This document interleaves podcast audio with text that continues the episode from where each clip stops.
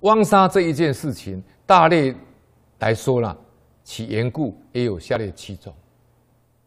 第一种是送解判决送案，法官接受贿赂，造成诬陷的冤狱，这种任性的作为是很悲惨而残酷的。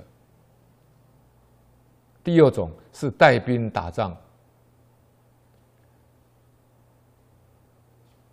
借有作战的机会，屠杀鲁人，抢夺百姓财货，假称理由杀人所及来冒领战功。第三，第三种是医生用药，为了图谋财物，不懂医理，任用假药或开错药方，以致医死病人，还昧着天理不承认错误，并攻击他人。第四是破坏身孕。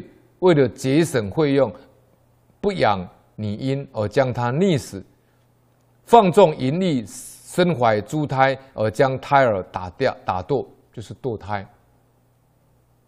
第五是衙门恶吏，利用职权诈骗财货，陷害善良百姓；欺蒙主上，欺蒙主管，对以对待百姓，则横其内带。第六是风水害人，收买风水专家，千里破坏他人祖先风水，以陷害他人，使他人自以绝地而招招致祸害。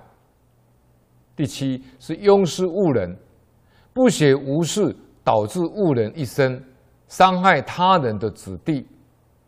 以上这些杀人的方法虽然不同，但冤枉责杀。